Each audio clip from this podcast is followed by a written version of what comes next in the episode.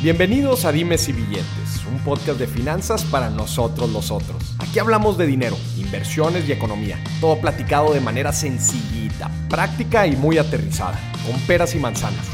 Yo soy Maurice Dieck, un fiel creyente de que necesitamos educación financiera para tomar mejores decisiones en nuestra vida. Y también creo firmemente que juntas la educación e inclusión financiera son pilares fundamentales para que todos tengamos una vida mejor. Así que prepárate. 3, 2, 1. Comenzamos. Bienvenidos a otro episodio de Dimes y Billetes. Estamos en el día 4. Espero que ya te hayas aventado todos los otros episodios. Día 1, día 2, día 3, acá en Guadalajara. Madre mía, qué mm. tour hemos tenido. Dani, aquí en los controles. ¿Ya estás cansado, Dani, o no? Todavía no, todavía falta. Todavía falta, todavía quedan. Y seguimos y seguimos con mm. historias y personajes brutales aquí en Guadalajara híjole, en verdad, yo cada vez que hago una gira, digo, empieza a volar mi cabeza de todos los próximos lugares a los que quiero ir y digo, no manches, es que en verdad este, se hace tanto y, y, yo veo mucha gente que luego quiere hacer este tipo de entrevistas virtuales. A ver, pues sí, es muy eficiente, es muy práctico, lo que tú quieras, muy fácil porque cualquiera te puede dedicar un tiempo virtual. Pues es muy sencillo y muy cómodo. Pero lo que ganas conociendo gente en persona, platicando, lo que hemos platicado ahorita con el invitado que le voy a presentar desde antes, esa carnita, esa no te la da el tema virtual. Entonces es bien importante, bien interesante y obviamente conectar este, de forma presencial es algo padrísimo, padrísimo. Entonces aquí seguimos en el día número 4 en el World Tour de Dimes y Billetes en Guadalajara. Tenemos un invitado súper especial. Vamos a hablar de un tema crucial en los negocios. Los modelos de negocios. Muchas, muchas veces eh, hay tantas empresas que funcionan de forma tan distinta que después nos preguntamos, oye, pero es que esta página en la que entro, esta red social, si todo es gratis y si nosotros hacemos el contenido, bueno, ¿cómo gana dinero? Ah, y después empezamos a ver pues, los anuncios, ¿no? Ah, pues ahí es como hacen. Oye, Mauricio, es que yo estoy emprendiendo un negocio, pero no logro la forma, no, no encuentro la forma correcta de monetizar. Y hay veces nos vamos, nos vamos por los modelos más tradicionales. Bueno, pues es que tengo un producto y se lo quiero vender al usuario final. ¿Cómo se lo quieres vender al usuario final? ¿De qué forma? ¿Qué, qué, este, qué, qué tipos de membresías vas a utilizar? ¿Qué, lo vas a vender unitario, en paquete, un upsell, un cross. Hay tantas formas de vender y de hacer negocio y de crear un modelo de negocio. Hay tantas formas que ahorita nos estamos juntando con el experto en modelos de negocios, Marco Félix. Bienvenido a Dimes y Billetes. ¿Cómo estás? Estoy bien contento, algo nervioso, pero muy contento. Un honor. Digo, yo te sigo en redes sociales y para mí es un honor ser parte de. No, muchas, gracias. Qué gusto tenerte, Marco Félix, aquí en, en, Dimes y Billetes. Y ahorita antes de, antes de que empezáramos, estuvimos platicando cosas bien interesantes relacionadas justo a eso, a los, a los modelos de negocio. Y creo y, justo te platicaba, creo que no, hemos hablado mucho en Dimes y Billetes sobre los, los diferentes modelos de negocio que la gente puedan, eh, pueden, pueden utilizar, ¿no? Y creo que esta, esta, vamos a llamarle apertura de mente se vuelve bien interesante porque después justo tú ponías el ejemplo. Oye, pues estás en, estás en el puestito de tacos, ¿no? Echando tú unos taquitos y, empiezas a ver. Oye, pero a ver, ¿y si este, y si este puestito de tacos en lugar de cobrarte el taco, imagínate que, que se convirtiera en all you can eat con una membresía y luego imagínate los costos que tiene. Oye, ¿y qué pasaría si después utilizaran un modelo de, de publicidad aquí? Hay N cantidad de formas hoy en día, y gracias también a todo el tema digital, hay una cantidad de formas en las que podemos monetizar o crear un modelo de negocio, digamos, disruptivo, no tanto de, la forma tradicional, que muchas veces pues, necesitamos a alguien que nos dé diferentes ejemplos de cómo es que funcionan muchas de las empresas hoy en día, para que se nos ocurran cosas al momento de que vayamos por la calle, ¿no? Y estemos viendo y se nos ocurran ideas de negocio. ¿Cómo ves? Buenísimo. Es algo que he estado practicando últimamente, un apasionado de ese tema de generación de los modelos de negocio. Y es un tema extenso, ¿eh? O sea, al final esto ya existe, esto no es nuevo. Claro. Desde el tiempo compartido, desde el multinivel, pero esos son los modelos de negocio que dices, oye, ¿y, y mi negocio cómo lo podría llevar para escalar, para crecer, pero cambiándole el modelo? Al final lo han hecho muchas marcas. Lo ha hecho Coca-Cola que te lleva la leche. Eh, o sea, y eso era raro. O sea, antes veías el camioncito de Coca-Cola y pensabas en la Navidad. Ahora resulta que pues, te surten la leche, te surten el resto de los productos, agua. Se han metido, pero aprovechando esos modelos de negocio, tropicalizando lo que ya haces, pero de una forma diferente de una forma diferente. Que, eso es justamente el, es muy valioso como ver estas referencias, ¿no? De, de, cómo otros negocios operan quizás con otros productos, con otros servicios, pero justo tú lo dijiste, con esta tropicalización, de ver cómo yo, con mi producto, con mi servicio, con mi idea, puedo utilizar uno de estos modelos para lo que yo hago. Claro. ¿No? Platícanos eh, eh. un poquito para que la gente entre en contexto, platícanos un poco de, tu trayectoria, Marco. Eh, yo soy ingeniero en sistemas, certificado por Microsoft. Eh, mi especialidad siempre fueron las redes de computadoras. ¿Eres de aquí de Guadalajara? De Guadalajara. Eh, tengo 43 años, casado, tengo dos hijas, chicas de 9 y 7 años, pero siempre me encantó la tecnología. No, no llegué a ser esa persona que desarmaba los carritos, pero sí el que quería estar detrás de cómo estaban hechas las cosas. Ok. Eso siempre me ha apasionado. De ahí empiezo, empiezo a emprender por necesidad, Moisés. Mm. que se juntó el hambre con la necesidad. Y en mi casa no había tantos recursos, así que siempre fue de una manera ingeniosa ver cómo vas a salirle con lo que tengas que salirle. De ahí creo que se desarrolla ese gusanito de siempre estar viendo pues cómo llevar más a la mesa, ¿no? Claro. Y creo que caigo al emprendimiento, caigo a, las startups, caigo a las aceleradoras, incubadoras, tengo un proceso por ahí y desde ahí donde me enamoro de este tipo de, partes, donde me doy cuenta cómo generar dinero, pero cómo generan dinero las empresas fue lo que más me apasionó. Justo lo que platicabas de los carritos es justo lo que aplicas en los negocios, a ver qué es lo que hay detrás de un gran Facebook, de un gran Google ¿Cuáles son esos fierros, no? ¿Cómo es que operan? ¿Cómo es que hacen negocio? Súper interesante, ¿no? Muy interesante, digo, están trillados. Hay, hay ejemplos que pudiéramos tomar desde Uber, desde el más reciente en México, Kavak, mm. que básicamente digitalizaron el lote de autos. Claro. Pero le pusieron su magia, garantías de que si el carro no te gusta, te lo devuelvo, te tomo a cuenta el carro, escógelos del portal, te pago en efectivo en 24 horas. O sea, tienen tienen dentro de los modelos de negocio algo que, hay que entender lo principal, es la propuesta de valor. Y es el centro, ¿no? Es, el centro, del modelo de negocio. Eh, es, esa parte del... Porque muchas veces los modelos de negocio están reciclados. Es el mismo modelo tradicional, pero le agregaron varias cosas. Uber, ¿qué le agregó al inicio? Checo a la gente que sea... Eh, que cierto nivel de seguridad en los choferes, traquear el agua, se servía el agua, era un detallazo. Claro, inmediatez. Mejor carro. Eh, le apago la música o bueno, ya no tenías que ir oyendo ahí eh, la música del chofer que él quería. Le subía los vidrios, te ayudaba a meter tus cosas a la cajuela. Y eso parece que no, pero esos eran los 10 puntos de la propuesta de valor que hizo que todo el sistema de transporte a nivel taxis colapsara.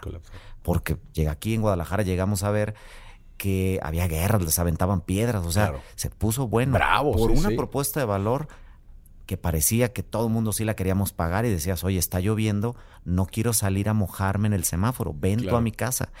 Pero cuando descubres eso, esos son los modelos de negocio que cuando los trabajas dices, lo primero que necesito es validar eso. Si alguien está dispuesto a pagar porque yo pase a su casa y le puedo cobrar más, está validado el negocio. Pero ¿estás de acuerdo, Félix, que aquí esta parte, poniendo, seguimos con el ejemplo de Uber, lo primero que se busca validar es como esta parte de las necesidades, o sea, la parte de cómo se conjunta la oferta de valor con la necesidad y decir, primero quiero entender si esto es lo que le duele a la persona. Porque esto que le duele a la persona, después yo voy a buscar atenderlo, eh, resolverlo, cumplirlo. Después tengo que encontrar la forma de hacer un negocio detrás de esta unión de, de, de necesidades con oferta. Eso lo explica y yo debería escribir una maestría a Marcus Dantos referente a eso, porque dice, no es lo mismo eh, innovación que emprendimiento. O sea, y, lo separa muy bien y, y, lo voy a tomar de ejemplo porque innovar es agarrar una idea del negocio y hacerla negocio. Hmm. Dice, y ser creativo, por otro lado, no es, el mexicano es creativo. O sea, el mexicano eh, dijeron voy a multar al que no traiga el cinturón y a la semana había playeras que traían dibujado el cinturón. Eso es ser creativo, pero no, ser, no es ser innovador. Un ejemplo así muy práctico podemos decir, pues el hacer memes, pues es creativo. es muy creativo. Hacer un negocio de memes. Será innovación. Eso es innovación. ¿Cómo, llevar esa idea? Claro. Y obvio, la idea es, tengo la idea de resolver este problema. Pero, pero te van a, digo, al desmenuzarlo, decir, qué problema está resolviendo, cuál es la propuesta de valor. Cuando encuentras esas propuestas de valor, puedes esa idea tratarla de llevar a ser negocio. Pero ahí es donde lo que lo arropa es el modelo de negocio. Porque mucha gente me dice, oye, yo le quiero resolver el problema a las enfermeras y a los aviones que se regresan sin carga. Pues sí, pero a lo mejor no es algo que la gente esté dispuesta a pagar por eso. Mm. Hasta que alguien descubre que, por ejemplo, alguien quiere pagar primera clase y quiere un espacio más amplio y está dispuesto a pagarlo, dices, puedo hacer un modelo de negocio, me enfoco en un segmento y eso lo convierto en modelo de negocio y de ahí se pueden derivar, digo, Airbnb es un caso también trilladón, pero sirve mucho. Nadie en su sano juicio pensaba que tú podías meter a un desconocido a tu casa y cobrarle. Alguien lo validó, ellos lo validaron con un concierto, si mal no recuerdo, dijeron, ¿sabes qué? Pues va a haber un concierto, pues rento un cuarto, una cama. Pues alguien lo validó, vieron que sí, dijeron, nos podemos colgar de aquí. Eso, eso es lo que tiene valor. Hay que ser creativos, hay que tener la idea, pero hay que validarla. Y después hay que hacer en lo que me gusta a mí. Hay que generar un modelo de negocio. Un modelo de negocio. justo mencionaste una palabra bien importante, el tema de la validación. O sea, al final de cuentas nosotros nos podemos hacer mil ideas de, pues yo creo que aquí a Marco pues le gustaría algo, yo, Marco, pues cuando va a la oficina le duele no sé qué cosa. Entonces yo creo que si eficientamos su proceso, su commute, la forma en que desayuno, lo que sea, yo me puedo hacer mil ideas. Y Marco es, bueno, pues no estoy tan seguro. Entonces, este proceso de validar, de darnos cuenta que en realidad la gente le duele, tiene este problema y que nosotros podemos resolverlo con, con alguna propuesta. Y ahora viene, como bien dices, se arropa esta validación. Oye, fregón, yo ya sé que a Marco le gusta que cuando se levante inmediatamente abra la puerta y tenga un desayuno en casa. Y yo me voy a encargar de hacer una suscripción de que le lleve el desayuno todos los días. Ahora vamos a hacer un modelo de negocio. Pero vayamos a la esencia para la gente que no nos esté siguiendo todavía. Sí. ¿Qué es un modelo de negocio? Es la forma en la que una empresa monetiza. Ok. Es la forma. Todas pueden monetizar, pero de diferente forma. Diferente forma. Entonces, y de eso te quiero hablar porque para entenderlo habría que bajarlo a algunos ejemplos. Hay modelos de negocio de novedad. Ok. Si tú dices, oye, pues es lo mismo, pero ahora resulta que esa agua es alcalina, la bajan del Everest, pues novedad. ¿Sí? Ese es un tipo de modelo de negocio. La otra es de mejora de rendimiento. Pero, pregunta, Félix, ahí en el, eh, en el ejemplo este. Ahí, por ejemplo, si yo tengo un agua tradicional, ¿no? De las normales. Pero tengo un agua alcalina. Sí. Ahí quizás el modelo de negocio no es lo que está cambiando, lo que está cambiando es más bien como la oferta.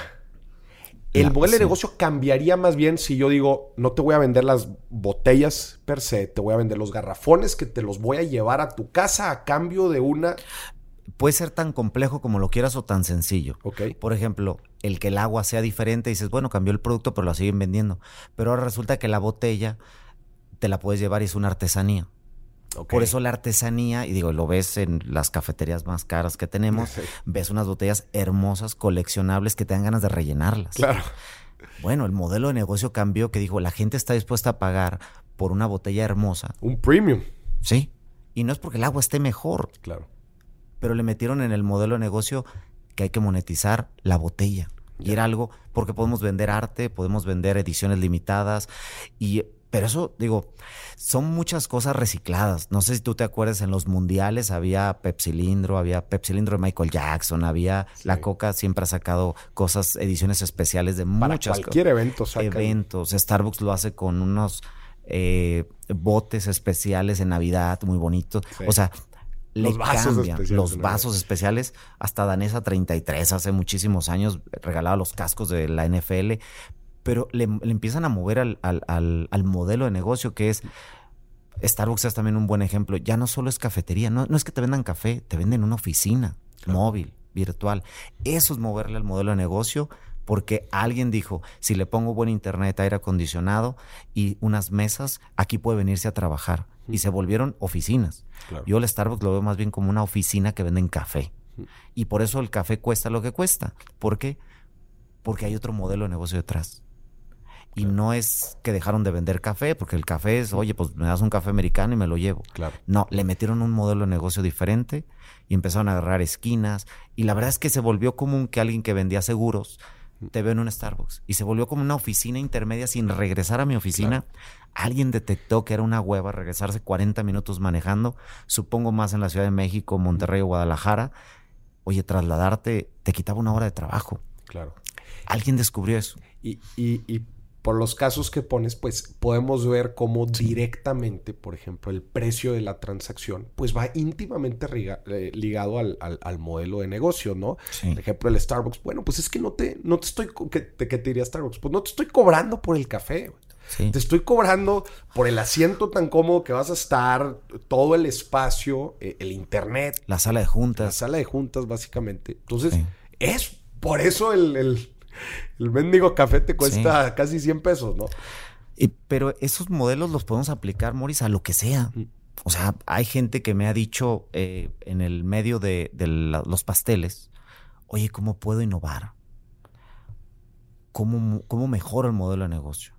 Y desde ahí tiene sus pros y sus contras tener una pastelería. Eh, te voy a hablar de un amigo que tiene 33 franquicias en Puebla. Eh, Él es como el chido en Puebla de los pasteles, parece que él es el por- que más tiene. Porque en este tour entrevistamos a la Sí. mera, mera buena de... No, yo creo que ella es de México. Yo creo que ella es de A México. Marisa, si no han escuchado su episodio, váyanse unos episodios atrás o adelante, no sé cuándo vaya a salir este, Sí. pero chéquense el de Marisa. Lazo. Entonces, el modelo de negocio, pues el normal era pon otra franquicia y pon otra franquicia. Claro. Eso lo, lo hemos venido arrastrando. Claro. Pero ¿cómo le cambias el modelo? Déjame tratar de improvisar algo. Pero yo creo que ese, e- ese modelo de podría ser, ah, digo, puedes hacer sistema de afiliados, eh, ir a las empresas, surtir los pasteles, o, o puedes hacer algo en estrategia en redes sociales. Digo, Facebook trae todas las fechas de nacimiento y seguramente eh, con él yo platicaba y se me ocurría y le decía, ¿por qué no regalas la rebanada? O sea, haz como un tipo que el pastel se llene de forma virtual con un monedero tipo eh, mesa de regalos. Entonces, a mí que me Facebook ya hace eso y te dice, oye, Morris, hoy es su cumpleaños. Ah, bueno, ¿no le quieres regalar una rebanada de pastel? Entonces yo te la mando virtual, porque a lo mejor no hay sucursal que te surta esa rebanada. Y en esa rebanada, a lo mejor si ocho amigos te regalamos una rebanada de pastel, tú en realidad ya tienes el pastel completo y lo podrías cambiar en alguna sucursal o tipo monedero electrónico, decir, oye, me regalaron, debe haber gente famosa, a lo mejor a ti te regalan y te regalan 80 pasteles en tu cumpleaños si se juntara una estrategia así. Y dices, no, no me voy a poder comer 80 pasteles, a lo mejor estoy a dieta, no consumo el azúcar, no Sí. sé. Pero ese monedero electrónico lo podrías cambiar a lo mejor en Liverpool por algo que te guste, una cafetera. Claro. Eso es moverle el modelo de negocio. Y eso es decir, oye, vendo pasteles o ahora vendo monedero electrónico y lo cambio por productos. Pero el gancho, que es ahí donde empieza el modelo de negocio, el gancho fue una rebanada de pastel a tu amigo que cumpleaños. Qué cumpleaños. Ah, eso es lo que a mí me apasiona. He agarrado experiencia moviéndole y ajustándole a esos modelos de negocio que no se desvían del core que hacen, pero terminan monetizando otras partes del mismo negocio. Ya. Marco, quizás, quizás la gente, digo, ahorita que, que estamos tocando diferentes eh, aristas de, dentro de lo que es un modelo de negocio, ¿cómo, ¿cómo le podemos hacer para crear como una guía muy práctica para que la gente quizás nos esté escuchando ahorita y dice, híjola, este, pues yo traigo la idea que sea, ¿no? Pero me gustaría explorar diferentes formas de modelo de negocio, justo como lo que está hablando Marco. ¿Cómo le podemos hacer? Podemos em- quizás empezar a definir como los modelos tradicionales, Sí. los modelos de negocio tradicionales que ahorita has platicado algunos. Vamos a pintar el mapa, Va. el universo de modelos de negocio. El primero, el primero, obviamente que la mayoría o los que más han pegado son digitales. O sea, si tú tienes un producto, un negocio que dices, oye, me dedico a hacer, no sé, fisioterapia. Dices, ¿cómo voy a digitalizar este negocio? Este negocio no se puede. Y eso es algo bien común que me preguntan a mí. Mm. ¿Cómo le hago? No se va a poder. Es comida. Bueno, ahí tienes a Uber Eats, cómo sí innovó dentro de un modelo de negocio antiescalable, por así decirlo, que es la comida, es algo artesanal. Pues terminaron haciendo que en el modelo de negocio, el negocio fue el delivery. Y se terminaron apoderando del 30% de todos los negocios que De estaban todos los negocios. O sea, sí se puede.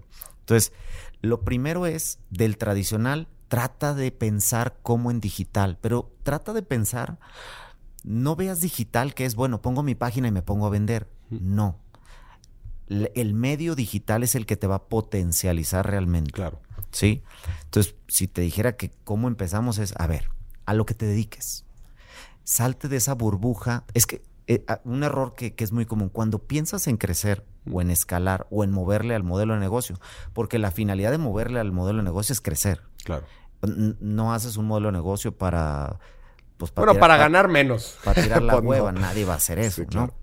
Quieres al menor esfuerzo, más ganancias. Lo primero es cómo me pasaré yo al digital, cómo digitalizo mi producto. Pero para eso hay ciertas capas.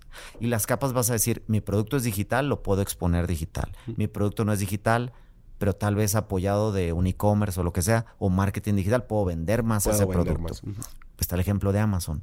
Ahí dices, ya tengo el producto, pero no tengo el portal, porque es muy caro llevarle el tráfico a mi propio portal. Está Amazon, está Mercado Libre, está Linio, hay mucho. Lo primero es ver cómo te puedes montar esa ola digital, de alguna forma. En pandemia, todo mundo se puso súper creativo. Claro. Una amiga que es conferencista dijo, ni de broncas va a jalar por Zoom. Ella educa a padres de familia eh, acerca de la eh, pornografía infantil y prevención y todo. Dice, güey, ese es un tema súper delicado, no lo podría ¿Cómo hacer. lo vas a dar por No, no, no. A los tres meses llenaba mucho más. Estoy hablando de que antes metía 50 padres de familia, ya andaba en 750 Sí, padres de familia Todo por virtual. Zoom virtual y jalaba. Mm. Ese paso nos lo obligaron, nos obligó a hacerlo la pandemia. Claro. Pero eso es lo que tienes que pensar. ¿Cómo me subo? Hay muchas formas, digo, como ese de, de, oye, empaqueto mi conocimiento y lo vendo. Mm. Es una. La otra es, bueno, si mi producto es digital, pues simplemente lo expongo digital. Ese caso sería el de Microsoft. Se migró de ser el Office normal al Office 365. Dijo, borrón y cuenta nueva, todo trepe en la Office 365 para que sea la nube. En realidad iba siguiendo a Google, que ya le llevaba ventaja con Google Docs. Pero tienes que ver de qué modo te vas a poder subir a lo digital. Porque ahora sí que como la bicicleta y el avión, hay un mar de diferencia cuando tu producto ya se mueve en digital. Claro. Y en digital no es que tu producto sea digital 100%, pero al menos la forma de contactarte sea digital. Un ejemplo, eh, he tenido la fortuna de comprar un Tesla y la experiencia es en la página. No te atienden, no hubo prueba de manejo. Sin embargo, la página desde ahí lo apartas, lo compras, eh, pagas, te informan, lo personalizas y todo. Es una experiencia diferente, pero ellos dijeron, yo no voy a invertirle a poner agencias por todo el mundo. Esos son modelos de negocio. Solamente no les llamamos así. Nada más dices, ay, qué buena idea. Qué buena idea. Bu-". No. ¿Cómo tropicaliza cada uno de los modelos de negocio que, con los que tú te enfrentas? Llámese, digo, en Xcaret venden una membresía por 20 años que en realidad te están vendiendo, es una membresía de descuentos. El comprar la membresía te hago descuentos durante los 20 Durante años. los 20 Pero años. ese es el ingenio que hay que estar buscando. Entonces, Claro. paso número uno es cómo me subo a lo digital. Sí o sí. Todos los, todos los negocios, modelos de negocios son escalables. No, no. Por ejemplo, eh, algo muy artesanal, hacer artesanías. Tengo un amigo que se dedica al vidrio soplado. Puede vender más en digital, pero no puede producir más. Y tiene un porqué, porque para sus trabajadores no es un trabajador que le puedas enseñar de la noche a la mañana. Para que alguien haga Tiene vidrio de soplado, de uno a tres años. Entonces es complicadísimo. ¿Qué sí puedes hacer? Bueno, a lo mejor puedes hacer un NFT de, de una obra y, y a lo mejor tienes ese, ese core de decir, pues volví en FT y se hizo una reliquia y mejor vendo arte. O este candelabro especial que hizo un artesano mexicano, pero a lo mejor ya le cambiaste el modelo de negocio y dices, me fui a vender cosas únicas, piezas únicas de diseño. Eh, el Hotel Escar está lleno de puras artesanías mexicanas y me siento súper orgulloso de llegar a un hotel así, donde todo es mexicano y es de lujo. Claro. Entonces, pero le cambiaron el modelo de negocio. Siempre les he dicho, oye, ¿por qué no le pones precio a las lámparas? Están hermosas. Claro. Eso es agarrar modelos de negocio de lo que ya están y seguir sacando dinero. Hay, hay eh, el libro este de, de del Canvas Sí. de, de este autor Osterwalder. Me encanta cómo pues, con el Canvas que, que estoy seguro Sí. que mucha gente lo ha visto el model, el modelo, el Canvas de modelo de negocio. Sí. cómo te plantea las diferentes partes que involucran un modelo de negocio, ¿no? Y en el centro vemos pues esta parte de, de la oferta, la, la oferta de, propuesta de valor, valor. la propuesta de valor y, y la, y las necesidades, ¿no? Que después saca un segundo libro que también 100% recomendado, que es el de Value Proposition Design. Eh, pero eso es solamente la parte de la oferta y de la, y de la demanda. Hay otros factores, justo con Sí. que es lo como tú lo platicas, que es que involucran desde la forma en que nos relacionamos con nuestros proveedores y nos Sí. permiten tener pues ciertas relaciones, productos, caracte- características de los mismos productos o servicios. Y después cómo nos relacionamos también con nuestros clientes, justo con los muchos de los ejemplos que nos pones. Todo esto forma parte de un modelo de negocio, ¿no? Entonces, si para la persona que nos está escuchando, que está en este proceso de ideación de, de un negocio, haga el Canvas, descárguelo gratis Es- en Google. Es correcto. googlee. Son, son nueve apartados. Nueve apartados. Son nueve apartados. Empieza con el de la propuesta de valor. Luego, a quién le vendes el segmento de mercado. Mm. Canales, cómo les haces llegar. Relación con el cliente, cómo se cierra ese ciclo virtuoso para seguirles vendiendo. Claro. Y toda esa parte es la que genera. La parte del lado izquierdo es tus socios claves, tus actividades claves y tus recursos claves, porque hay recursos que, digo, si tú fueras un laboratorio, pues tu recurso clave es que tú traes la solución del COVID y eso es valiosísimo. Y en la parte de abajo es cómo monetizas un lado y cómo eh, gastas o son los costos del otro. Esos nueve campos sirven para pichar un negocio, para ver en dónde estás atorado, porque ahí es donde te podrías dar cuenta. Oye, segmentos de mercado, solamente le vendo a niños. ¿Cómo le vendería a adultos? A lo mejor te dedicas a, eres dentista y dices, ¿cómo le vendo brackets también a los adultos? Claro. Es esos nueve pasos que tú comentas de este libro, que debe ser el ABC de cualquier, yo creo, emprendedor, te dicen cómo monetizas tu negocio. Claro. De ahí, yo creo que es un- el paso número uno para saber dónde estás parado. Claro. Hay- hay- el- el- una industria que a mí me encanta justo también para explicar este tema de los modelos de negocios es justamente la de, la de las películas. Sí. Por ejemplo. No, vayámonos a Blockbuster, a los tiempos de Blockbuster. ¿Te acuerdas cuando Blockbuster, pues cómo era el modelo de negocio? Sí. Pues tú llegas, ¿no? Ves las diferentes películas, Ajá. la rentas, pues tienes un tiempo límite y la tienes que, la tienes que regresar. Después te acuerdas en, los, en las Ajá. últimas etapas de este modelo de negocio Sí. tradicional, cambiaron y ahora era como una membresía. Sí. Entonces te decían, hey, ya no tienes que venir por una en particular. Tú Sí. páganos cierta cantidad y puedes venir que por quieras. una cantidad limitada a la semana. Sí. Ah, muy bien. Entonces jugaban ahí con, ah, ya no es un modelo transaccional, ahora es un modelo de, De membresía. suscripción. Y luego lo volvieron a cambiar. Sí. Dijeron, oye, ¿sabes qué? Este, ya no tienes que venir. Ahora te la llevamos. Entonces seguían cambiando. Se Entonces cambiando. ya no, ya no tenías que ir a la tienda. Ya no tenías que ir por una. Sí. Ahora te las llevaban y tú en una página rápidamente seleccionabas y si todavía tenías créditos, pues... Y luego obviamente pues vino el gran salto, ¿no? Bueno, no, perdón, antes de llegar a lo que ahorita tenemos de Netflix, etcétera, a poderlas ver, pero las tenías que rentar en la plataforma. Sí. O sea, que no era modelo de suscripción, sino que tú entrabas a la plataforma, que mm, iTunes, por ejemplo, jugó mucho con eso al principio, tú comprabas inclusive Una canción, un dólar. comprabas una canción o comprabas una película y pues las estabas viendo. Sí. Y después ya llega este último modelo, que es pues el, el modelo de, de membresías. Que si tú me preguntas a mí, no sé qué opines, Yo creo que todavía falta, o sea, ¿cuál es el siguiente paso? ¿Cuál podrías decir tú, por ejemplo, Marco, que es el siguiente paso en los modelos de negocio del entretenimiento, del consumo de, contenido de entretenimiento? Yo, yo lo veo muy notorio en los servicios de la nube. Ok. Esto es, te voy a hablar de un poquito de AWS, que es Amazon Web Services, y Microsoft Azure. Están peleándose el mercado porque lo que creo que viene es todo as a service. Todo es lo que uses. Entonces vas a empezar a utilizar, creo yo, tecnología, cuentas de banco, servicios de contador, todo as a service. O sea, lo que viene es lo, o sea, por ejemplo, Netflix dice, págame esto y es ilimitado las películas. Creo que lo que viene es, págame solo las que consumas. Las que consumas para que baje el precio. Porque la tecnología eso es lo que nos puede acercar, democratizar eh, esta parte como del capitalismo, por así decirlo, es que más gente tenga acceso a las mejores cosas. Entonces yo sí me imagino un concierge as a service. Sí me imagino, digo, Netflix por supuesto al rato va a ser por minuto que viste. Digo, aunque a mí se me hace bastante decente el precio para todo lo que te deja ver. y cuando tienes niños en especial, esos desquitan el Netflix por ti. Pero lo que creo que viene es pues, nutriólogo as a service, o sea, lo, me pagas lo que consumas. Claro. Pero eso lo van a empezar a automatizar.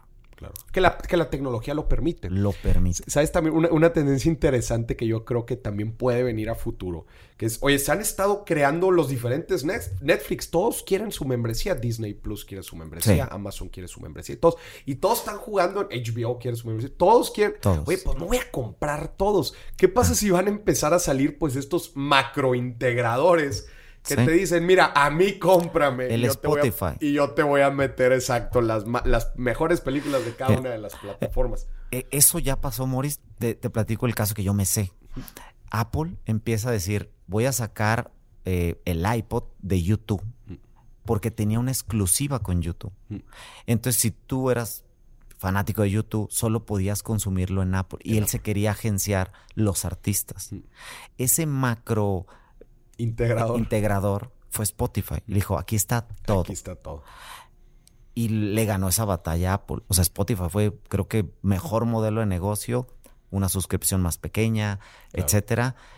Incluso si lo analizamos todavía un poco más, el modelo era gratuito, pero tenías comerciales. Sí. Y odiabas los comerciales, menos nosotros de los ochentas que decíamos, pues así era el radio, no había bronca. Pero la gente de ahorita le molesta un comercial. Mis hijas le cambian, o sea, si en YouTube le salen eh, anuncios le, le, cambian, o sea, no, no toleran esa parte. Pero es donde descubrieron que pagarías por no tener anuncios. Claro. Igual que, en, digo, la tele tradicional a Netflix, es decir, ve tu película sin comerciales. Por eso en realidad estamos pagando. Claro. Una de las grandes tendencias también, y de hecho tenemos un episodio este, ya desde hace tiempo eh, con el buen Samuel, para que lo busquen, eh, hablamos sobre el modelo de negocio de suscripciones, de cómo eh, es una gran tendencia en, las nuevas. Súper tendencia. Me gustaría ahorita escuchar tu opinión, pero muy interesante. De hecho, Samuel tiene una startup este, de, eh, que, justo tiene como una, pues lo podría escribir como una, una carátula, ¿no? Una híjole, se me fue el nombre en, los autos, ¿cómo se utiliza? Un, un, cascarón. Un cascarón. Un cascarón para que prácticamente cualquier empresa pueda migrar su modelo de negocio a un modelo de, membresía. Normalmente, como cuáles son los problemas, pues temas de procesamiento de pago, eh, quizás mucho, algunos otros temas de, digitalización de procesos. Entonces, haz de cuenta que llegan ellos y te dicen, tú despreocúpate. Es más, creo que ellos, ellos per se son un modelo de suscripción porque haz de cuenta que ni siquiera te cobran, y un modelo medio freemium, ni siquiera te cobran solamente te van a cobrar por, por transacción, ¿no? Entonces, si tienes éxito, Va. Entonces ellos, ellos, ellos, ellos donde ganan. Pero entonces este modelo de suscripción pues viene de alguna forma a, modernizar el, hecho también de y, profundizar la relación entre tienda o negocio y cliente, pues porque justo una membresía busca crear una relación más estrecha, conociendo más las necesidades de la gente y bueno, pues a cambio de un pago. y un ejemplo puede ser el mismo Amazon, mm. por darse servicio, hizo los servicios de en la nube, mm. por darse servicio él. Mm. Y terminó dándose cuenta que podría ser un modelo de negocio y lo sacó al público. Ese es el que yo creo que es el futuro, usar todos los servicios as a service. Yo en otras plataformas, por ejemplo, eh, eh, extraemos datos de portales inmobiliarios y tenemos que analizar las imágenes para saber si es la misma casa que está en un portal y otra y quitar un duplicado. Pero ese servicio as a service lo hace eh, las imágenes de Google. Ellos ya tienen un desarrollo importantísimo para reconocer caras, saber si es casa, carro, si es playa, si es cancha de fútbol, etcétera. Usamos ese servicio como un plugin as a service y cada que le damos una consulta nos cobra unos centavos de dólar. Al nivel que lo hacemos, más de 25 millones de fotos, pues ya nos cobra una lana. Claro. Pero es un modelo que ellos lo implementaron para ellos en Google Fotos para que tú puedas decir, reconoce todas las fotos de mi papá, de mi mamá, de mis, de mis hijos y te las agrupe. Lo hicieron para ellos y luego lo convirtió en un modelo de negocio. Claro que es, bastante usado. Todo lo que desarrolla Google y Microsoft lo están haciendo as a service. Por eso si me preguntas hacia dónde ves la tendencia, es todo as a service. O sea, el día de mañana va a ser, yo creo, enséñame a cocinar as a service. O veo los cursos as a service, o sea, los cursos que vea que necesite y listo. Eso es lo que consumo. Y un, algo interesante que sí podríamos platicar, Maurice, es la escuela. Yo te aseguro que mis hijas no van a ir a una universidad. ¿Y tú, tú crees que el modelo educativo migre a ser un as a service? Va a migrar incluso para que puedas personalizar la educación y digas, a este niño le tengo que enseñar, eh, es más visual, a este niño es más eh, de otro modo, o sea, a través del tacto. O sea, yo estoy seguro. Pero estás hablando no nada más de la universidad, o sea, de todo, el, de todo el sistema educativo formal. Es más, yo no sé por qué no hemos empezado. Digo, hay rechazados aquí en la Universidad de Guadalajara, 9 mil chavos cada seis meses, que si existiera la primaria digitalizada y, con este modelos de negocio diferente, te aseguro que nadie se quedaría sin estudiar. Entonces, digo, sé que el TEC de Monterrey tiene maestrías en línea. Si tienen la maestría en línea y solamente te presentas al examen, yo te aseguro que mis hijas, en vez de a lo mejor de ir al TEC de Monterrey en un futuro, van a terminar una maestría en la, online en Harvard, porque va a costar lo mismo. Claro la escalabilidad. La escalabilidad de decir, pues échate una maestría del MIT o algo contra ve aquí al colegio que tiene que pagar eh, maestros, seguros, es costoso. Infraestructura. Exacto. Entonces yo, son modelos que se van a volver disruptivos en decir, enséñale a mi hijo ser piloto, pero con ciertos gadgets que necesita él, porque es lo que él quiere, y no le van a servir física, química, algunas cosas no le van a servir y es donde creo que se va a personalizar. Imagínate, Marco, viéndolo un poquito más amplio también, inclusive primarias y secundarias, preparatorias, diga, este, como un modelo personalizado en donde pues todos sabemos que todos los niños no, son, no somos iguales. No. O sea, aprendemos de forma diferente, nos apasionan cosas diferentes, este, y mucha gente sufre, y creo que esa es la palabra, eh, creo que mucha gente sufre el modelo educativo moderno, no moderno, tradicional. Sí, déjame decirte algo, pero esto nos empuja a las necesidades. En pandemia, yo vi cómo mi hija aprendió a leer sola. Al no ir a la escuela, al estar en primero de primaria, empezó a leer sola. ¿Cómo? Clases virtuales se pudo, pero ella empezó a leer los ejercicios, escuchar sonidos, páginas, todo. La escuela le proporcionó los. Pues, pero eso es algo que si me lo dices, tú mandas a tus hijos a que aprendan a leer, sumar. O sea, no te imaginas que pueden solos. Esa necesidad de la pandemia nos puso a decir, aquí hace falta un modelo de negocio interesante de cómo aprender o educarte de una forma personalizada, seguramente más barata, seguramente de mayor calidad, pero siempre el factor humano, y lo comentabas al abrir el, podcast, el factor humano es súper importante para otro tipo de relaciones. ¿Cómo sustituyan eso? No creo que se pueda sustituir. no creo, pero sí creo que muchas cosas, al menos el 80%, sí se pueden sustituir, se puede hacer un modelo de negocio y el que nos esté escuchando, la educación le urge un modelo de negocio diferente. estoy seguro que lo pueden monetizar muy bien. Oye, Marco, ahorita definitivamente la pandemia, y creo que ya lo hemos ido platicando a lo largo del podcast, la pandemia ha transformado industrias. Industrias enteras. Creado inclusive nuevas y, solidificado otras y tumbado otras. Sí. Que ahorita estamos parados en el 2021, en donde se, quizás se pueda asomar una tercera ola de contagios, pero bueno, por lo menos todos, está, y ahorita salieron los datos, estábamos viendo los datos de confianza del consumidor, la gente está por lo menos confiada, salieron positivos, la gente está confiada de que... De Regresamos. Que, de que vienen buenos tiempos, por lo menos para el próximo año. ¿Qué, cuál, ¿Cuál sería tu lectura ya después de los de esta bola de cambios que sucedieron en el 2020 en el tema de, modelos de negocio. ¿Qué, crees que viene hacia futuro? Ahorita mencionabas un poco de, todo el tema as a service. ¿Qué otras cosas crees que puedan venir? Yo creo que viene un delivery de más cosas. Yo, yo veo una tendencia justo, una startup que va bastante bien, ha bajado mucha ronda, o, justo, o, la, o Amazon compra justo pronto, porque le está resolviendo lo que no tiene Amazon, que es el entregar regionalmente productos frescos. Él es paquetería, o sea, te va a mandar una tele, pero no te va a mandar el mandado. Yo creo que viene un delivery de todo. ¿Por qué? Porque la gente está dispuesta a pagar. O sea, y el delivery es cualquier cosa que te puedan llevar a tu casa o a tu oficina. Mm. Empezamos con la comida y pues le inviertes a una pizza y si no llega hasta es gratis, está mm. bien luego empieza Amazon a, mandarte el detallito, la ropa, empieza a comprar los artículos del, hogar, del hogar ya los la cafetera, los repuestos. Ah, viene un delivery todavía más. Ahorita que mencionabas, eh, nomás abriendo un pequeño paréntesis, Amazon es uno de los que creo que debería de sacar su as a service de él, porque él tiene la logística hecha. Incluso sé que se ofreció a Amazon en Estados Unidos para entregar la vacuna. Dijo, déjamela a mí. ¿Pero as a service de qué? De entregar tu producto. Digamos, tú vendes. Es que hay, hay, como dos formas. Tú puedes vender en Amazon, pero al vender en Amazon, Amazon te va a cobrar una lana por estar en el portal. Pero imagínate que solo pudieras pagarle a Amazon, nomás entrégalo. Tu misma camioneta que viene a dejarme el shampoo a mi casa, llévate la lámpara que yo vendo y entrégala en otro lado. solamente el fulfillment. Exacto. La entrega pagaríamos, muchos pagaríamos porque entrégale este producto. Pero, pero entonces tu producto no se vendería en Amazon. Él te va a obligar a que esté en Amazon porque ese es realmente el negocio, no la logística. La logística es un negocio secundario pero si vas a estar en su plataforma, pues te va a querer cobrar.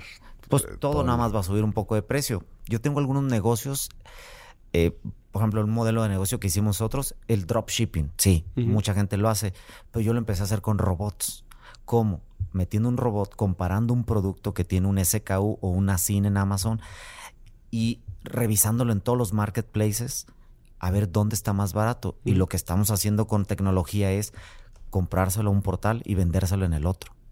Y ganar del spread. Y ganar del spread. Ese es un dropshipping, pero entre marketplaces. Sin traérmelo de Alibaba. Sí, sin, traértelo de China. O sea, nada. Es, quizás sea menor el spread, pero bueno, pero con tecnología te estoy hablando de que cuando barres un Amazon encuentras más de 200 mil productos que te dejarían un margen aunque se lo compraras en walmart.com y lo vendieras en amazon.com.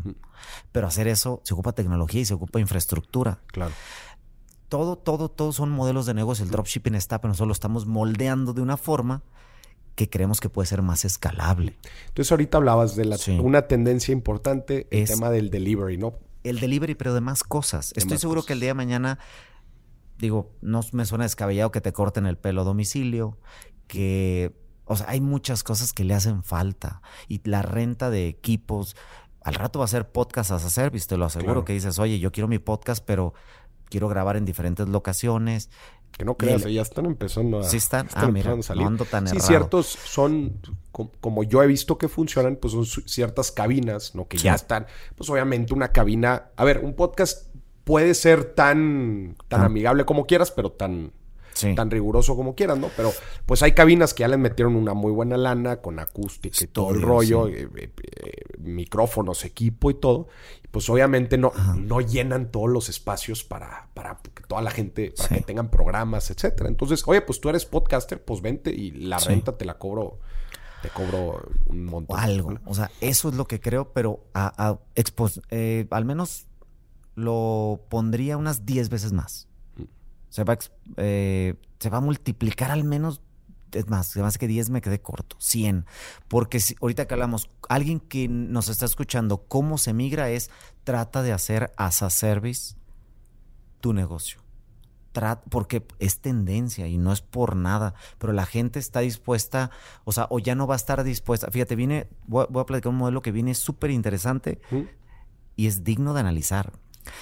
Estaba viendo y escuchando qué va a pasar con las armadoras de carros, porque llega el momento en que el millennial prefiere pagar un Uber y pagar 50 pesos que tener el carro y tener tenencia, seguro, llantas, lavado, pulido, encerado, mantenimiento. Pues viene la, toda la autonomía de Tesla, pero ¿qué va a pasar con las armadoras? Las armadoras, escuchando al, al CEO de Mercedes-Benz, dice, estamos analizando que nos vamos a terminar convirtiendo como en un Uber que tiene los carros. Entonces sí vamos a fabricar los carros, pero, para servicio propio. O sea, es, ahora tengo N Mercedes y agarro un Mercedes, desplázate y me lo dejas allá. Ya, la propiedad va a seguir siendo en Mercedes te van a cobrar, o sea, porque lo usas un rato. El negocio lo van a, lo van a tornar al uso del, usuario final. a lo mejor vas a bajar, ahorita estamos en un hotel, a lo mejor bajas y está el estacionamiento exclusivo donde hay 40 Mercedes-Benz clases y lo, y lo utilizo por kilómetro, me van a cobrar por kilómetro. Exacto. Entonces se vuelve interesante el modelo, hasta el de seguros de autos ha cambiado. Me topé con una startup que trae seguro por kilómetro. Cuando tienes cinco o seis carros o, tienes autos de lujo, los quieres tener asegurados cuando los sacas y los usas. Claro.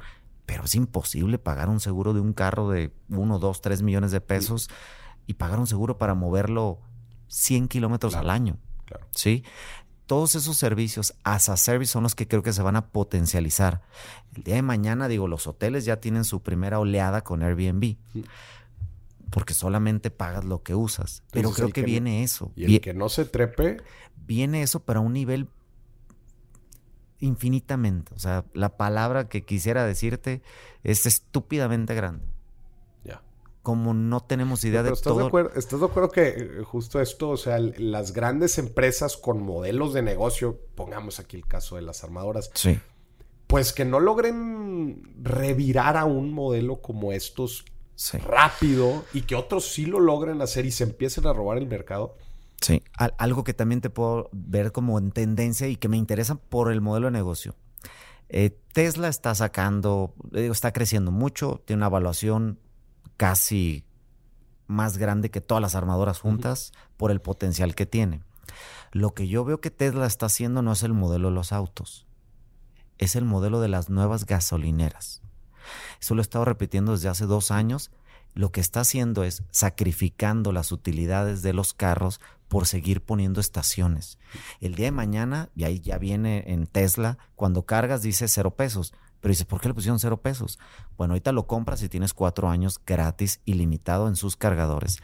Seguramente a partir del año cinco dicen que es cuando él se convierte como en el Uber y dice, devuélveme el carro, llévate uno nuevo, déjame ese carro y lo pongo a trabajar o te van a empezar a cobrar la luz. Un modelo que creo que viene importante es pon tus paneles en tu casa, ten un cargador afuera de tu casa y vas a monetizar. Llega alguien que va pasando, ya no trae carga para su patín, para su patineta, para lo que sea eléctrico. Porque hasta en la oficina tenemos patines eléctricos para que alguien que vive cerca Ese modelo ya existe. Eh, el de cargar los, los patines que de hecho en la Ciudad de México los quitaron. Pero ese modelo ya existía que tú podías monetizar con el cargador. Sí, con el cargador. O sea, tú lo cargabas en tu casa, se lo devolvías cargado el patín y te pagaban. Pero ahora imagínatelo en los carros. Mm. Imagínatelo en los carros que digas, llego a un estacionamiento, me cobran, pero tengo ese servicio. Yo lo que creo que Tesla está haciendo es ese monopolio de cargadores. De cargadores. De cargadores. Pero tienen su forma de hacerlo bien.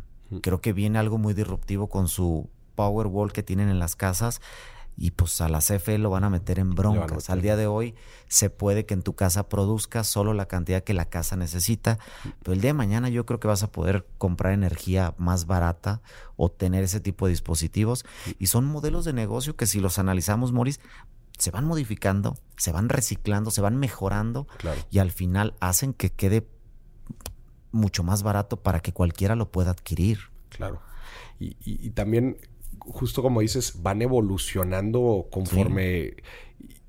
Pero ¿hasta dónde llega? Esa es una, es una, buena pregunta, que tengo. ¿Hasta, dónde, llega? el modelo de negocio? Sí. No creo que tenga fin.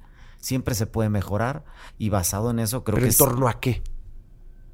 ¿Cuáles son las variables que juegan detrás? O sea, precio, rendimiento, novedad, son las variables que van a jugar a que te lo entreguen más rápido.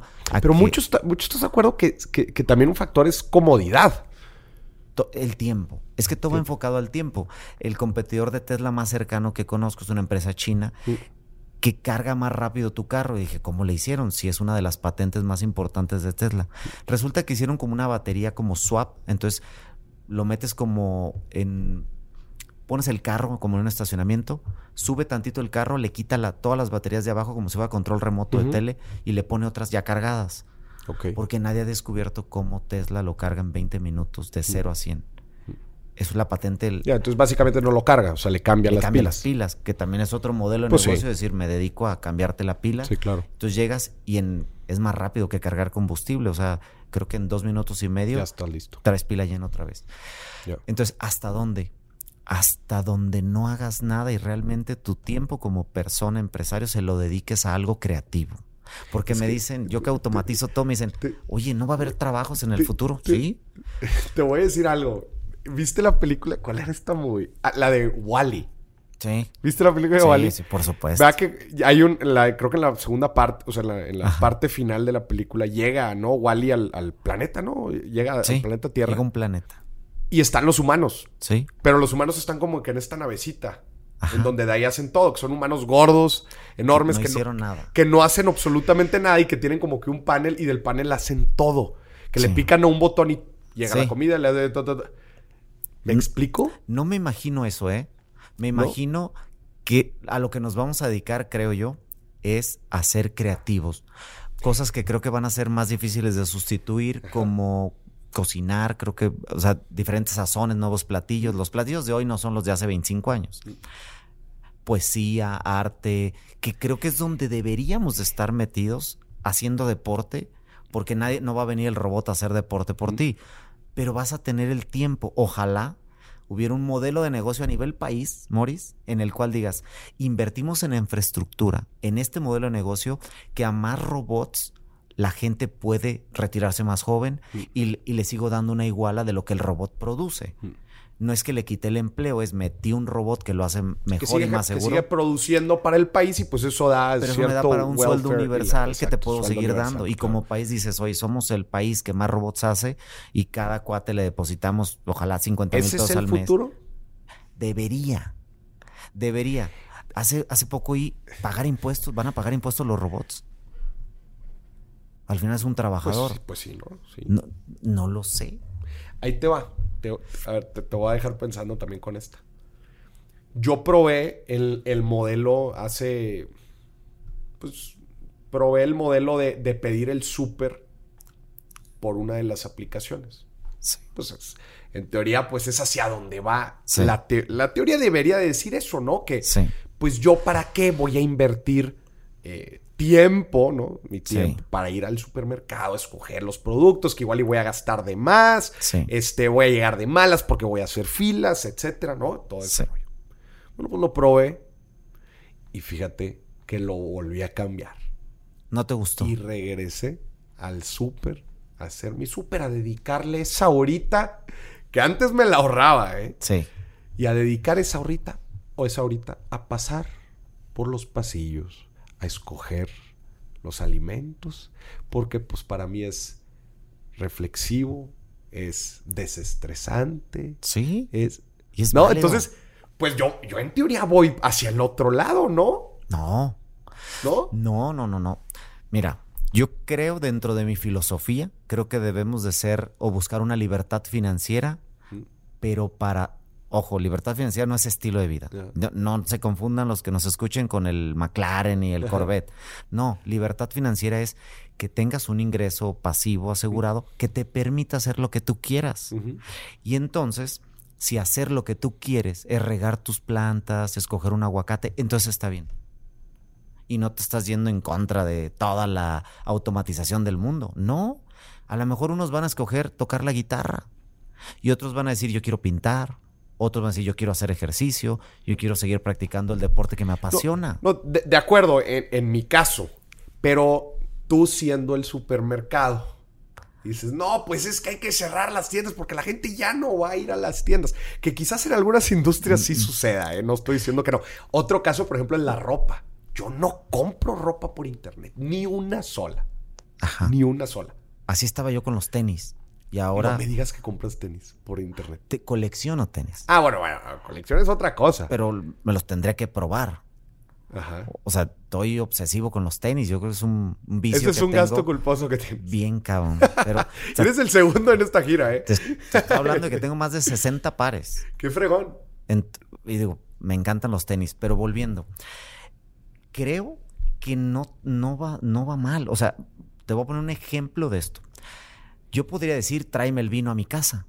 Pero ir a Valle de Guadalupe es una experiencia. Ah, a ti el día de mañana el modelo de negocio va a cambiar a decir, ven y escoge tus frutos, es una experiencia. Te voy a llevar por el pasillo donde tú arrancas tu propio aguacate. Ajá. Y eso Y te ahí lo van a cobrar. plantas. Y qué chingón va a estar. Y vas a decir, y luego llegas al final de la fila y metes tu naranja y la vas a exprimir. Sí. Y esa va a ser Y la ese es tu jugo y vas a decir, quiero pagar por eso. Eh, le van a cambiar al modelo de negocio. Otros vamos a decir, no, lo quiero en botecitos en mi casa No, no. congelados. Sí, de acuerdo. Más estamos de acuerdo que quizás no todo va hacia la eficiencia pura de. No. no, Hacia no. esta idea de, de Wally, ¿no? Del, del ser humano gordo picándole a todos los Que- botones. creo que hay, creo que hay dos tipos. Y uno es el que quiere utilizar su tiempo malamente en trabajar. Por eso dice, tráeme una pizza, como y sigo chambeando. Ajá. No estoy tan a favor de eso. Te decía que también domino algunos temas de cash flow. Y, y es algo que cuido cuando me ha tocado dar el curso. Cuido de que no se confunda esa parte. La parte, creo yo, de hacer libertad financiera es para que le dediques a lo que tú quieres. Y a veces, por ejemplo, a mí me dicen, ¿qué harías que, sin cobrar? Le dije, yo le enseñaría a jugar a niños fútbol. Me encantaría tener una escuela de porteros. Y yo por estarle tirando a los niños y pues que aprendan a porterear, etcétera. Pero con tal de estarle pegando a la pelota se me haría genial. Sí. Al final creo que eso cómo empata, pues empata en que lo que te deje dinero de forma pasiva le vas a poder dedicar a esas experiencias. Que a ti te hacen sentir. Manejar, a lo mejor un- un- me tocó manejar en una pista, nunca lo había hecho. Una pista profesional. Sí, con especialistas y todo. claro. Me encantó. ¿Qué manejaste? un Porsche eh, 718 Caimán, eh, creo que es el más básico, Mm. pero genial, me encantó. Dije, Sí. ojalá pudiera dedicarle más tiempo, me gustaría aprender a manejar bien y no ser un cafre en la ciudad que anda, que, que se le anda metiendo a los topes. Pero a lo que voy sí. es, esas cosas tienen que seguir, pero porque siento que eso es arte. Claro. Eso no lo vas a automatizar. Sí vas a hacer que el carro vaya derechito y Tesla ya lo hace, pero no es lo que te apasiona. Entonces, creo que están las dos partes y las dos partes son válidas. Claro. Como el que compra eh, algo porque le gusta, Mm. pero es su gusto culposo. Es que, y, y mi comentario también va un poco haciendo reflexión del- de la burbuja del dot com en, en los Sí. 2000. O sea, que, que, que dijeron en los 2000, ¿no? Todo, páginas de internet, todo en internet. Ese yo lo veo, ahorita lo analizo y lo veo que fue un medio. O sea, salió un medio más para vender. O sea, antes era el call center y la claro. llamada y el toco puerta en puerta.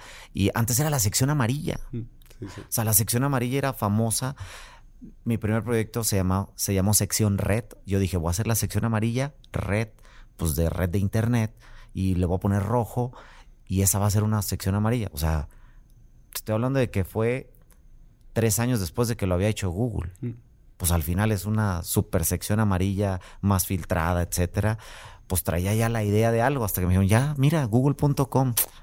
Chale, ni modo.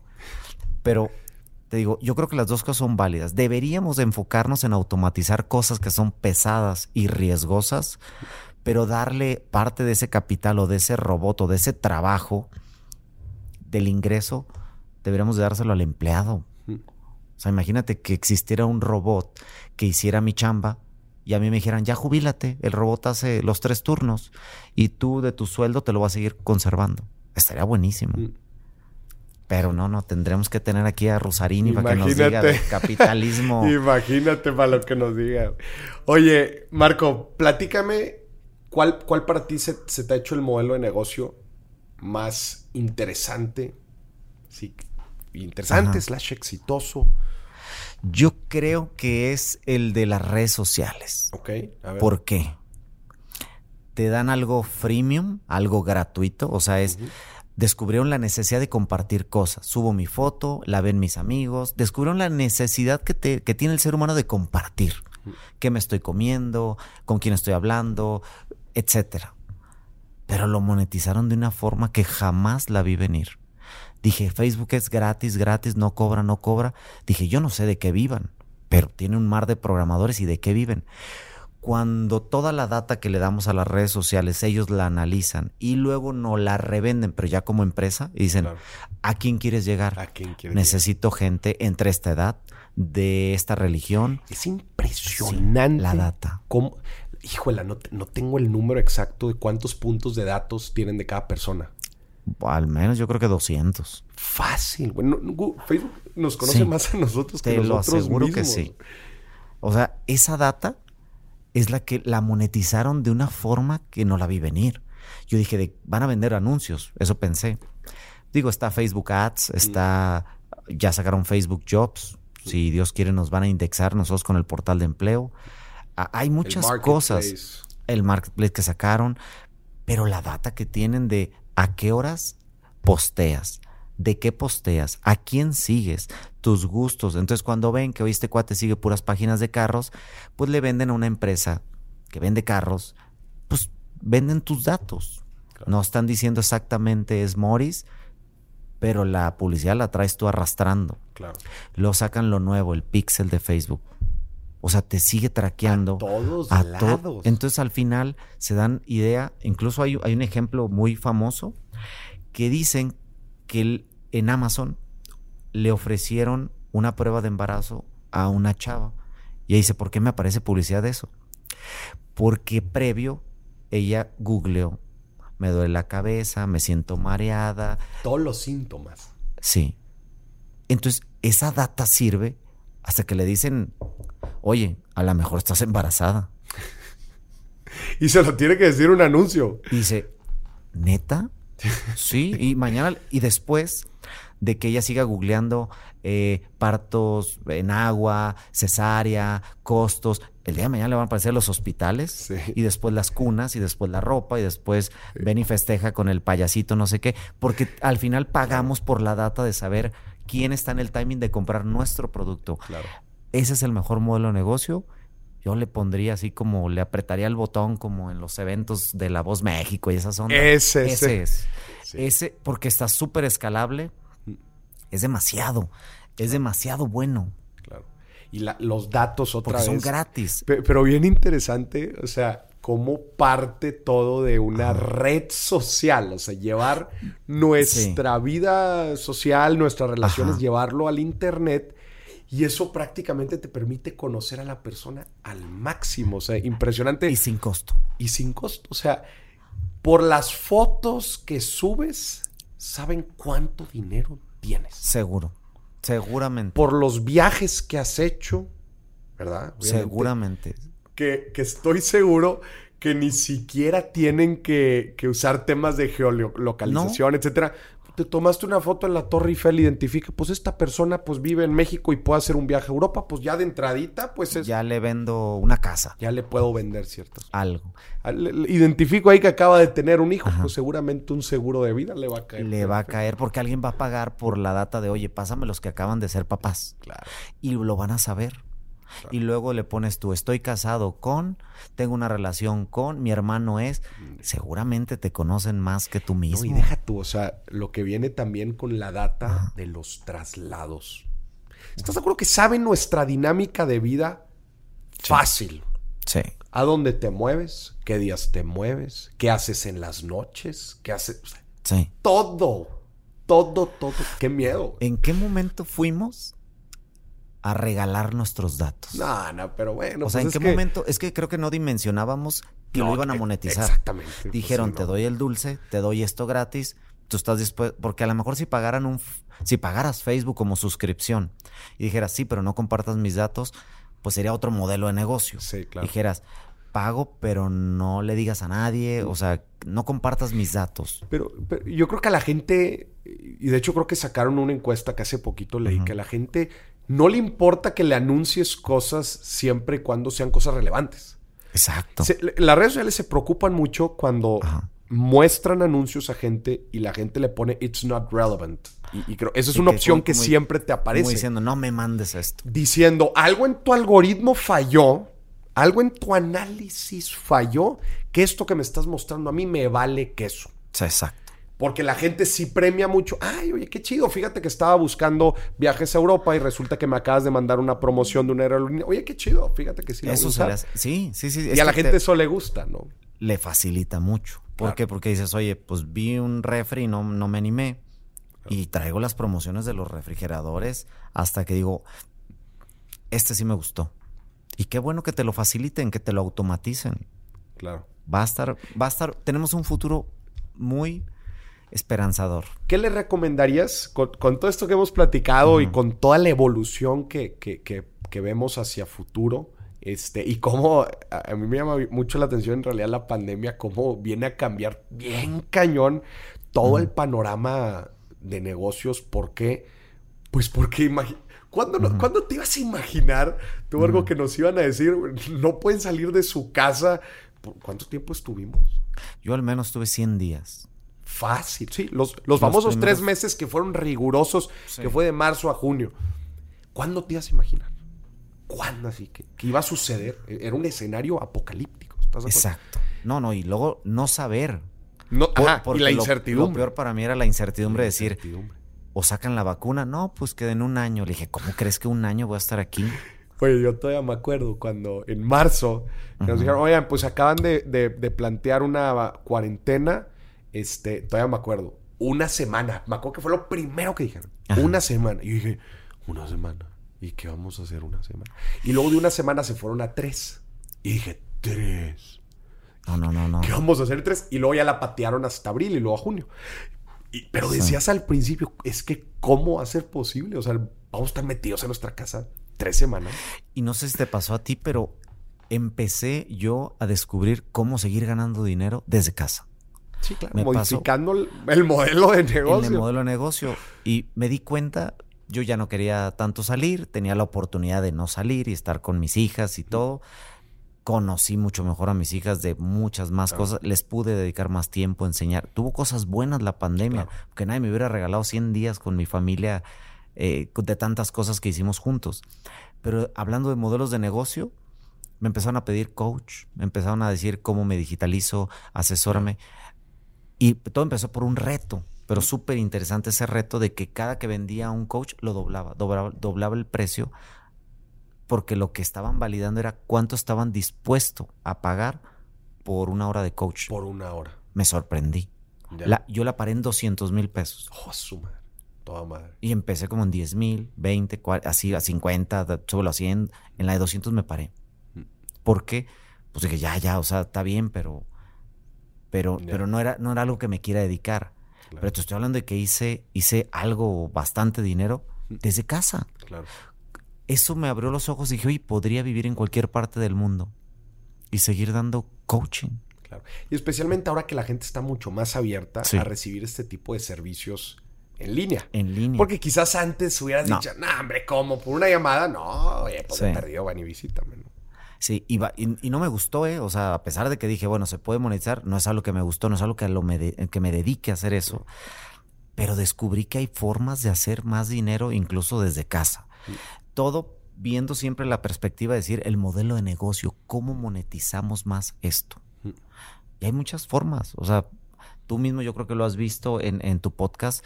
Ha habido formas de monetizarlo Claro. y dices, cada vez sa- sacan nuevas, ¿no? Mm. Hombre, yo he visto algunos eh, influencers Mm. que los veo anunciando productos. Dijo, "Oh, pues sí es cierto, o sea, tienes seguidores, la empresa te paga y es como una nueva tele. Pues al final es un, un canal de Claro. cierto nicho de mercado y te van a seguir pagando. Mm.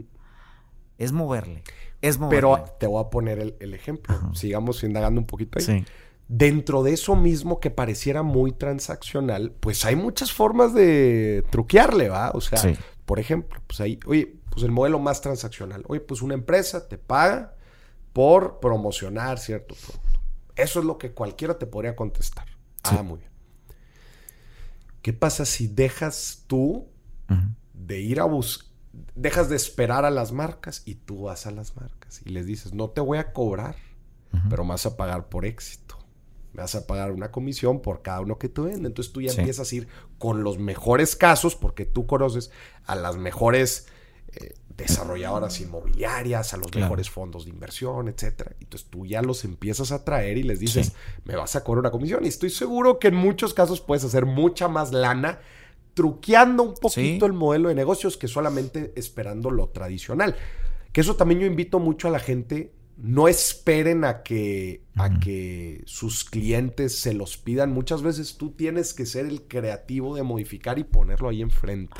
Sí, y eso yo les dijera que debe existir en las empresas sí o sí. Uno, dos, tres par de locos que están haciendo eso como en las empresas se llama spin-off, o sea, es mm. como una derivación de lo que te digas. Necesitamos, mucha gente se queja de los millennials, no quieren trabajar. Pues no, no quieren trabajar como antes. Que quieren oficinas más creativas, quieren otro tipo de cosas. Pero yo creo que sí o sí necesitas la gente joven ideando cómo van a solucionar este nuevo tipo de cosas. Eso te va a ayudar a entender, a validar y, como tú dices, a truquearle a tu modelo de negocio. Claro las, de, las de las mejores ideas de Google vienen de un programa que tienen ellos que es 70-20-10. 70%, de tu tiempo chambeas, 20% estás en un proyecto que no sea el tuyo y 10% para el que tú quieras. Gmail viene de uno del 10% de ocio. Oye, si ponemos un sistema de correos, necesitamos cómo amalgamar la generación de nosotros, yo soy del 78, amalgamarlo con lo nuevo. Claro. ¿Por qué? Porque los hábitos de venta ya son diferentes, porque hay mucha inteligencia artificial, viene a devorarse el mundo, desde barredoras, desde cortadoras de pasto, en automático, o sea, vienen muchas cosas, muchos sensores. Eh. mucha tecnología. Yo acabo de ver yo recientemente en una alberca un robotcito como los que limpian, yo no los había visto, y me le quedaba viendo y dije, hoy le va a quitar la chamba a los que limpian las albercas. Bueno, la limpia y la deja Cristalina. Cristalina. Y dije, es otro modelo de negocio. ¿Qué va a pasar? Alguien va a empezar, en vez de ahora de te doy mantenimiento de la alberca, te vendo esta parte. Te vendo, claro. Y para todo, para todo hay modelo. Creo que Amazon, lo ha hecho muy bien. Se está apoderando de, del 30% de todas las empresas a través de su portal. Es el portal número 60 en tráfico. E, eso era justo lo, una de las cosas también que te iba a platicar. O sea, el, tema de qué tanto se van a empezar a crear también monopolios, porque pues... Hay, hay dos tipos de negocios, Morris. Uno es el que cabe en todos lados. Ejemplo, una paletería, una panadería, un restaurante. En todos lados del mundo cabe y no hay problema. Hay mercado para que pues escogí una esquina y está cerca de una escuela y vienen a comprarme como la típica papelería enfrente de la escuela. Esa no hay problema, no hay tema, va a existir. Pero hay otras industrias como la de Uber que solamente hay chance de un jugador. Claro. Y ahí es un tema de fondeo como locos para escalar hasta llegar, porque solamente hay espacio para uno o dos jugadores. Exactamente. Por ejemplo, los refrescos te dijera, pues sí, hay, hay espacio para pocos. O sea, de refrescos de cola hay dos marcas que lideran todo. Entonces depende qué industria. Si tú estás en la industria ahorita porque tenemos aquí unas deliciosas galletas de Marisa a un lado, pastelerías eh, es un no necesita, no te, no te tienes que pelear como Amazon si se está peleando por ser el marketplace número uno donde vendan todo. Entonces creo que hay que diferenciarlos y de ahí radica si tienes si tienes la necesidad de indagar rápidamente cómo migrarte a lo digital, cómo moverla a tu modelo de negocio, porque, porque tal vez entonces sí te quedes fuera. Si tu negocio es el de, voy a pensar el de los seguros, mm. Tal vez sí te debas de preocupar. Eventualmente llegará. A, todo eso le llaman, por ejemplo, en bancos le dicen el Uber Bank, como diciendo, va a llegar el Uber Bank y nos va a poner en paz a todos los bancos. El que llega, que ya hay, está Nubank, por ejemplo, que, o sea, estaban esperando el, pues va a haber el Uber de todo. Eventualmente va a llegar el Uber que te pone el, un antes y un después de toda la industria. Entonces, de eso, eso se tienen que llevar y reflexionar de este podcast. ¿Dónde estoy yo parado? ¿Soy un negocio que cabe en cualquier esquina? O, pues, por ejemplo, un taller de autos. Cabe, bueno, quién sabe. Tesla no tiene eso porque no tiene motor. Entonces, a lo mejor ese Pero sí se debe tienen, preocupar. es que sí tienen ciertos talleres, sí, no tan amplios como... Es frenos, eh, llantas, eh, es algo muy sencillo, balatas. Y como es el, como auto regenera, los duran casi tres veces más los frenos de un Tesla porque casi no se usan. Mm. Casualmente cuando dejas de acelerar se frena. Entonces te tiene ahí un... Pero esos creo que van a ir reduciéndose. Mm. Laminado y pintura, no sé qué pase. Ya. No, seguramente va a ser cambio y pego la pieza y, Y ya está. y si los accidentes bajan, mira, este es un modelo de negocio interesante. Mm. Suponen que con la automatización de las manejadas de los autos solito, van a desaparecer los seguros. Eventualmente Pues sí no van a chocar. No van a chocar. Los va manejando un robot con otro, es más Se va a reducir la tanto. prima a nada. Y si tú no quieres los carros, porque soy millennial y no quiero un carro que sea mi responsabilidad, ¿dónde van a quedar las empresas de seguros? Esa es la reflexión que los invitaría a decir, ¿qué te llevas de tu negocio? ¿Lo vas a digitalizar? Bueno, primero ve dos, para que tampoco hay que preocupar aquí a la gente. claro. Si dices, me dedico al tequila, no, no, del tequila hay mucha industria, Sí, y sí. todos queremos tomar, comer, eh, lavar la ropa, etcétera. Va a haber lavanderías en todos lados, eso no hay problema. Mm.